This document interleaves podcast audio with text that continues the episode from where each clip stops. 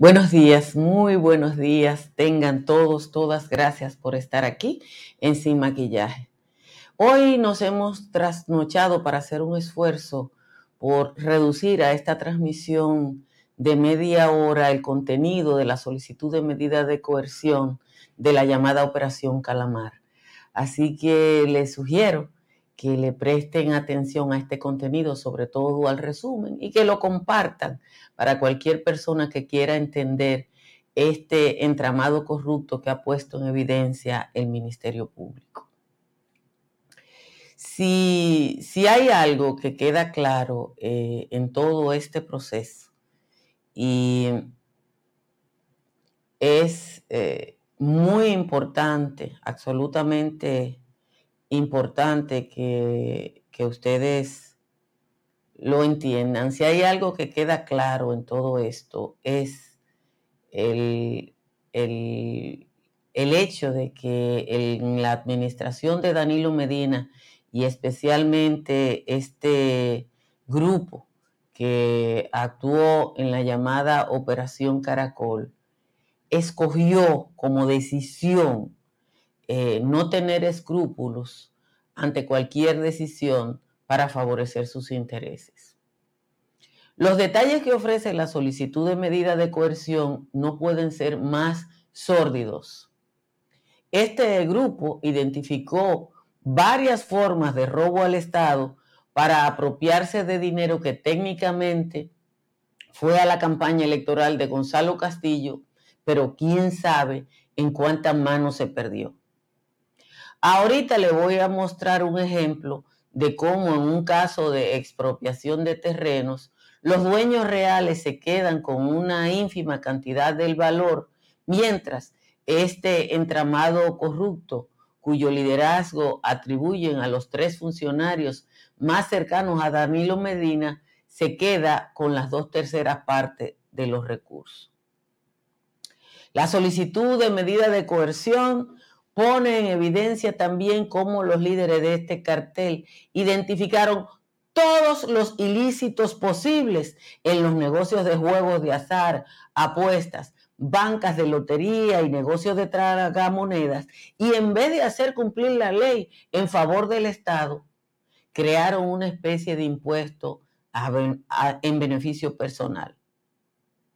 Al mejor estilo de Al Capone, este grupo identificó ilícitos como la existencia de sobrepremios, es decir, que pagaran más de lo permitido por la norma en cada jugada, las bancas de lotería que poseían un sistema rápido computarizado, las bancas de lotería sin licencia, así como bancas de lotería que tenían una licencia pero que no estaban al día la banca de lotería que no estaban al día en el pago de sus impuestos. Las bancas deportivas con máquinas tragamonedas sin autorización. las bancas deportivas con máquinas tragamonedas que no estaban al día en el pago. Los colmados y colmadones que operaban máquinas de tragamonedas y que tampoco tenían licencia. Se supone, señores, que la Dirección General de Casinos y Juegos de Azar debió ser quien identificó esas violaciones en contra del Estado para hacer valer la ley, pero esas personas la identificaron y crearon un impuesto propio. Este entramado pone en evidencia que los funcionarios del gobierno de Medina estaban o estuvieron en capacidad de hacer cumplir la ley porque identificaron todos los ilícitos, todos, todos los ilícitos están identificados, pero ellos prefirieron que la ley se violara y ellos sacar provecho de esa violación de la ley. Las temperaturas bajaron en relación a la jornada de ayer y a esta hora hay lugares tan frescos eh, como Asua de como Bonao y San Juan de la Maguana que están en 15, Asua está en 17, todo el Cibao Central está en 18 y con neblina. Santa Cruz de Mao también está en 17.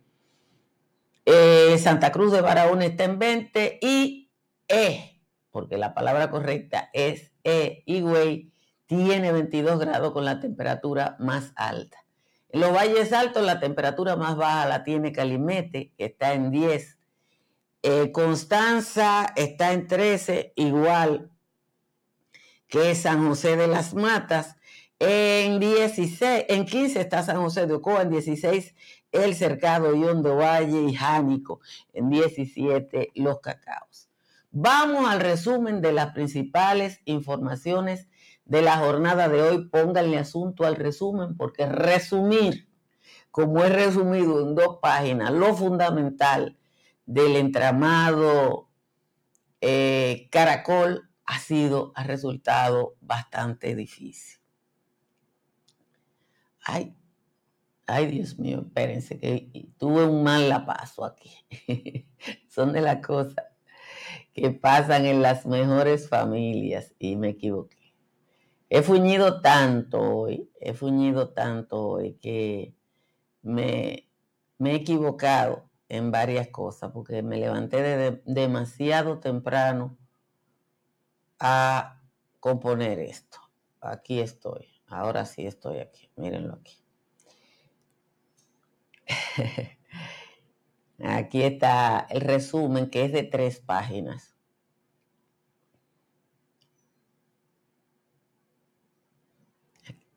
Oh, Dios mío, ¿qué fue lo que hice hoy? Aquí ya está. La acusación del Ministerio Público en contra de los implicados en el caso Calamar tiene como elemento común el tema del financiamiento ilícito para la campaña del PLD 2019-2020. El órgano persecutor unifica en un solo expediente tres ilícitos que habrían generado fondos para la campaña presidencial de Gonzalo Castillo son estos. Estafas a banca de, a de lotería y bancas de apuestas. El pago de deuda pública y las expropiaciones de terreno, actividades que según el Ministerio Público sirvieron para financiar ilegalmente la campaña PLDista.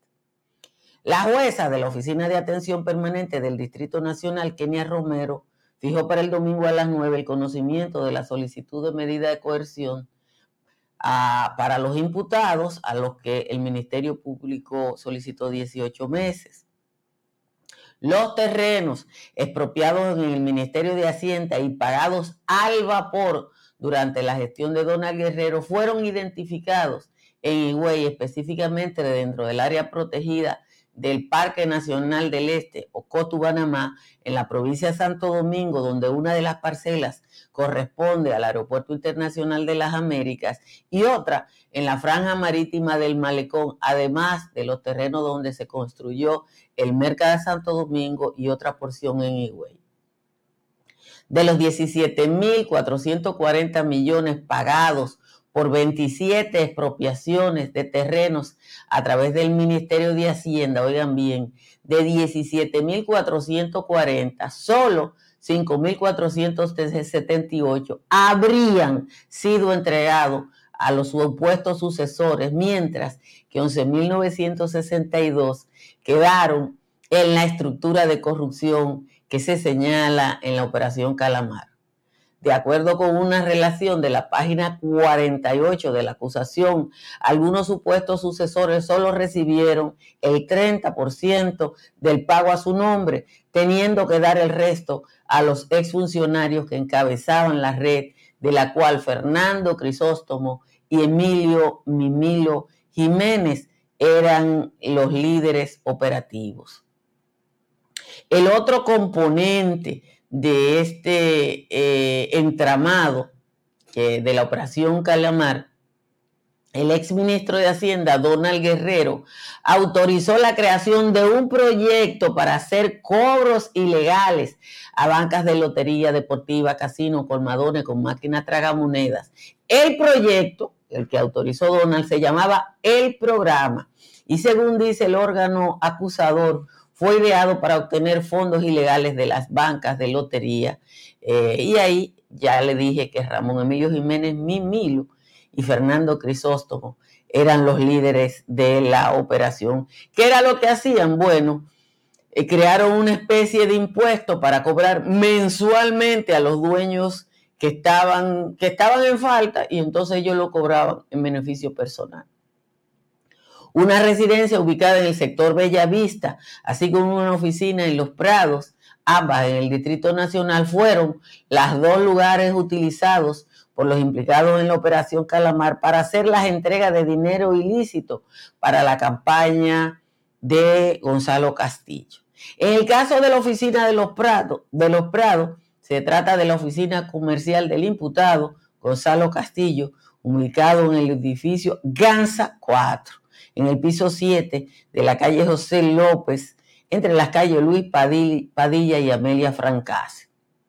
En tanto, como otra residencia ubicada en la calle Ceiba 102, esquina Helios, en el sector Bellavista, era llamada La Casita. Y hay, eh, porque en este entramado es como en el de Odebrecht, que hay codinomes y ese tipo de cosas. De los codinomes vamos a hablar mañana.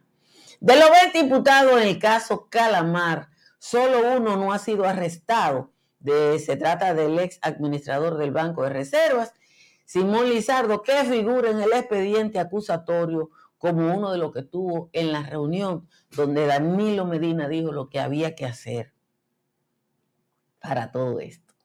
Una pareja de esposos, porque en esto hay de todo, es acusada del robo de la identidad y falsificación dentro de la operación Calamar. Yajaira Brito Encarnación y su esposo, Ramón David Hernández, eh, utilizaron indebidamente los datos de los fenecidos Danilo Ciprián Leiva, Marco Martínez Paulino, José López Rodríguez, Juan de Jesús Pérez Mojica, Ramón Co Trujillo, hasta Trujillo Heredaro, José López Rodríguez, Juan de Jesús Pérez Mojica, Ramón eh, Altagracia Pérez Mojica y Virgilio Valera, para quedarse con 553 millones de pesos. Senadores y diputados del Partido de la Liberación Dominicana barajan la posibilidad de abandonar las labores en ambas cámaras como protesta por los recientes arrestos de los funcionarios de la administración de Danilo Medina, a los que calificaron de presos políticos. Los legisladores del PLD dijeron que ah, los funcionarios presos están simplemente secuestrados. Ustedes saben que ayer una comisión de diputados del PLD catalogó el acto como secuestro porque no le permitieron ir a ver a los presos. Anoche, el Partido de la Liberación Dominicana organizó protestas tipo quema de gomas en varios puntos del país. Nagua, Moca, Laguna Salada y Aspar Hernández se quemaron gomas y hoy hay convocatoria en la región sur en Vicente Noble y Tamayo. En ningún caso de las protestas en el Cibao, donde se quemaron gomas y basura, se notó participación del público. Simplemente un tigueraje fue y quemó las gomas.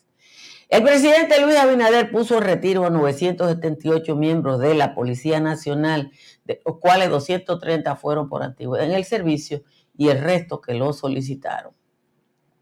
Atención, la Procuraduría Especializada de Medio Ambiente y Recursos Naturales realizó un operativo en la Reserva Forestal de Loma de Novillero, en Villa Altagracia, y arrestó al doctor Willimberto Taveras, a quien acusa de violación de la ley de medio ambiente.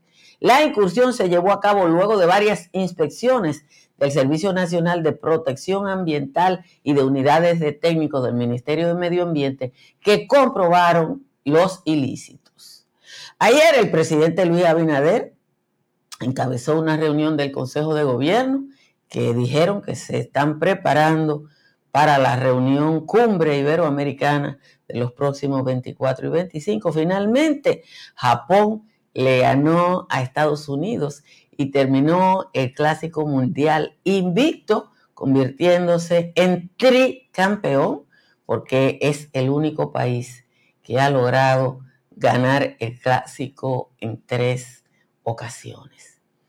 Miren, yo le voy a compartir en un rato el, el texto de 2.200 páginas de la solicitud de medida de coerción. Esta madrugada yo hice un esfuerzo para resumir de manera que ustedes entendieran lo que pasó en esta solicitud de medida de coerción. Y les tengo un ejemplo, les voy a mostrar ahora un ejemplo del caso de las expropiaciones que es donde se más se manejaba, donde se manejaron las mayores cantidades de, dinero, porque en el caso del impuesto irregular, impuesto a las bancas de lotería, banca de apuestas eh, eh, y ese tipo de cosas, ¿eh? ya se trataba de más o menos un impuesto como fijo. Hay que decir un impuesto porque una hay que, es un nombre hay que ponerle. Un nombre que ponerle. Yo le quiero mostrar esto para que ustedes vieran, porque yo creo que este ejemplo, hay decenas de ejemplos. Busqué uno que fuera corto para que ustedes entendieran cómo que operaba esta mafia y aquí está, se lo voy a compartir ahora. ¿Qué es lo que ustedes están viendo ahí? Ustedes están viendo ahí que en fecha 19 de mayo del 2020, Emilio César Rivas Rodríguez, mediante una comunicación 650 de la Dirección General de Bienes Nacionales, le remite a Ángel Donald Guerrero Ortiz un expediente a nombre de los sucesores del señor Bernardino Reyes para el pago de una expropiación. Mírenlo aquí, ustedes lo ven. Entonces, Ahí le dice que ese expediente es para el pago de 68 millones de pesos. Sin, eh, después, mediante la comunicación, ahí hay un número del 25 de mayo, o sea, friendo y comiendo, como ustedes saben lo que se dilata el Estado, pero cinco días después, el imputado Ángel Donald Guerrero ordena el pago de los 68 millones el cual se materializó al día siguiente mediante el libramiento 1231. En seis días hacen la solicitud, hacen la autorización y hacen el pago de esta, eh, de esta solicitud. Sin embargo, en el libramiento Aparecen además de los dos titulares que son Herminio Mercedes Osuna y Anselmo Mercedes Oncornación, la siguiente persona. La razón social Ángel Loco y asociado con 1.435.000 pesos sin que ellos tuvieran una tierrita. El investigado Ángel Loco Cruz con 8.870.284 pesos una razón social que es Ridius Consulting con 27 millones 485 mil pesos. Y Pedro María de la Altagracia Veras con 6 millones. Entonces, a los Encarnación le hicieron un pago, dos pagos por aproximadamente la tercera parte del valor que le asignaron a su propiedad que estaba en un parque nacional. Ya ustedes saben cuál era el mecanismo. Identificaban la tierra, iban donde los beneficiarios, donde los dueños. En el caso de esta persona, señores, tenían 40 años bregando para que le pagaran eso. Y empresas que fueron creadas hace dos años fueron la beneficiaria del pago. Entonces le iban donde la gente que habían perdido todo y le decían, nosotros te vamos a conseguir, pero tú tienes que hacer una sesión de crédito y mediante esa sesión de crédito los operadores se quedaban con la mayor parte del dinero y ahí estaban las razones sociales a través de las cuales se quedaron con el dinero. Entonces, en la solicitud de medida de coerción hay una veintena de casos de esa naturaleza que eh, ustedes pueden identificar. Yo se la voy a compartir en unos momentos, pero quería que ustedes, porque todo el mundo no va a leer dos mil páginas, quería que ustedes de una manera simple quedaran edificados de cómo era que operaba este entramado. Y este ejemplo creo que es el más simple. Miren, hay un grupo de organizaciones que está convocando para un encuentro de alegría y de soporte y de auspicio al Ministerio Público para el próximo domingo. Igual que marchamos durante años eh, por el fin de la contra la corrupción y la impunidad, nos vamos a encontrar el domingo a las 4 de la tarde frente a la Procuraduría General de la República. Es un encuentro que es casi de celebración, como eran las marchas verdes. Es un encuentro de agradecimiento al Ministerio Público porque eh, nos ha permitido, como dijo Francis Poe, eh, saber que aunque los americanos dudan de la justicia y todos nosotros dudamos de la justicia, hay un grupo de funcionarios públicos que ha hecho un esfuerzo por adecentar la práctica política con estos sometimientos. Así que vamos a encontrarnos todos y todas, no es una marcha, es un encuentro casi alegre para dar soporte a este equipo liderado por Miriam Germán, Wilson Camacho y Jerry Berenice Reynoso. Así que vamos todos y todas el domingo a estar ahí. Como siempre, les recuerdo a todos y todas que mi factura eléctrica es de 42 pesos desde que yo instalé paneles solares de Tris Energy. Llame al 809-770-8867 o escriba al 809-910-2910. Y el proyecto Country Capital de Estructuras Morrison, se va a convertir sin duda en el downtown, el centro del municipio más grande de la República Dominicana, que es Santo Domingo Este. Entre las avenidas ecológicas y de San Isidro, cinco torres con todos los servicios para vivir con seguridad y calidad. En Seguro Pepín hay gente que está pensando en usted y su seguridad. Llame al 809 3 de 3003 o escriba al 809 412-1006 para que conozca los beneficios de todas las pólizas de seguro Pepín. Y en las farmacias Medicar GBC siempre le ofrecen un 20% de descuento cuando usted compra en la tienda. Vaya que están abiertas los siete días de la semana. En la Florida para comprar, vender o alquilar está Tamara Pichardo. Tamara está en el 305-244-1584. Ofrézcale a sus hijos la oportunidad de conocer otra sociedad, otra cultura y de recibir la educación de esos países con AFS Intercambio Cultural. Mis sobrinos fueron privilegiados y estuvieron conociendo eh, países nórdicos y de Europa Central, mientras sus familias recibieron estudiantes de esos países. Vamos a leer la décima de Juan Tomás, corta, la tengo por aquí.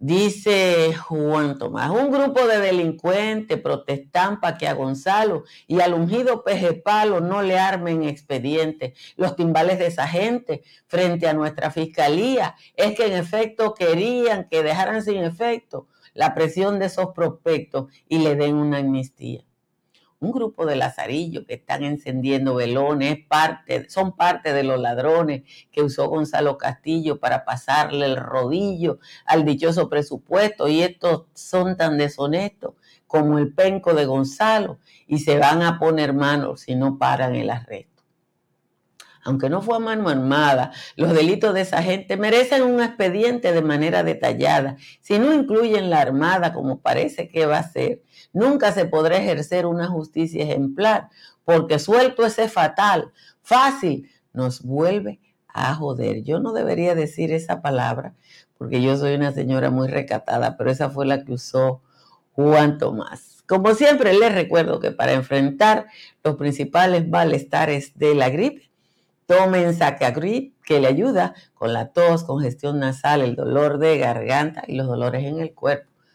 Sacagrip está disponible en toda la República Dominicana y en Nueva York y en New Jersey en farmacias, supermercados y tiendas por departamento, además de las bodegas de los dominicanos en la ciudad de Nueva York. Miren, uno eh, uno lee ese, este documento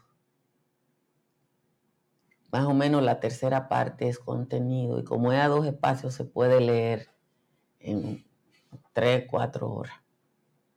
Por lo menos lo que lo leemos rápido. Pero lo único que queda claro es lo que yo le dije a ustedes. Este documento evidencia una decisión de asumir el Estado desde la perspectiva de Al Capone. O sea, en Chicago, en vez de los impuestos a la ciudad, tenían que pagárselo a Capone. En este entramado, en vez de pagarle impuestos al fisco, había que pagárselo hasta este entramado. Y fue una decisión. Yo le voy a decir una cosa. Lo que tiene mi edad, yo tengo 62 años.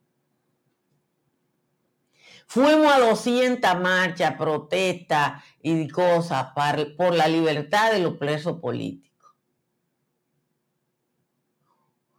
Por la libertad de los presos políticos. Todo lo que tiene mi edad, fuimos en las finales de los 70, mediados de los 70, los, eh, hasta el gobierno de Antonio Guzmán a protestar por estudiantes presos, por dirigentes de izquierda presos.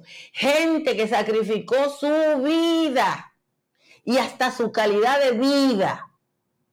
Porque ahí había gente como Amén Abel, que ya era ingeniero, que se había graduado con laude, que eran de familias acomodadas y que sacrificaban todo eso por defender ideas.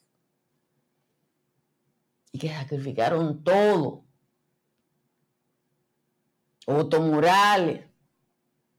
¿Cuánta gente sacrificó todo para que ahora quieran los peledeístas decir que gente que llegó al poder en chancleta,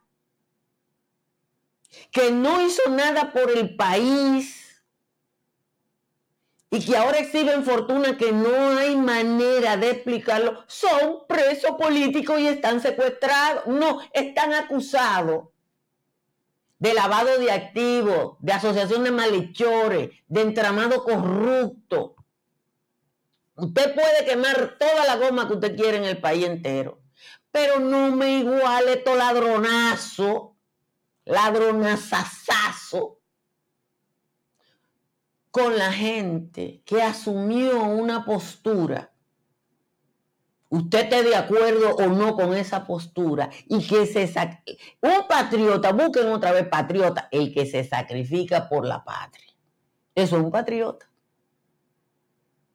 No es otra cosa. El que se sacrifica por la patria es un patriota.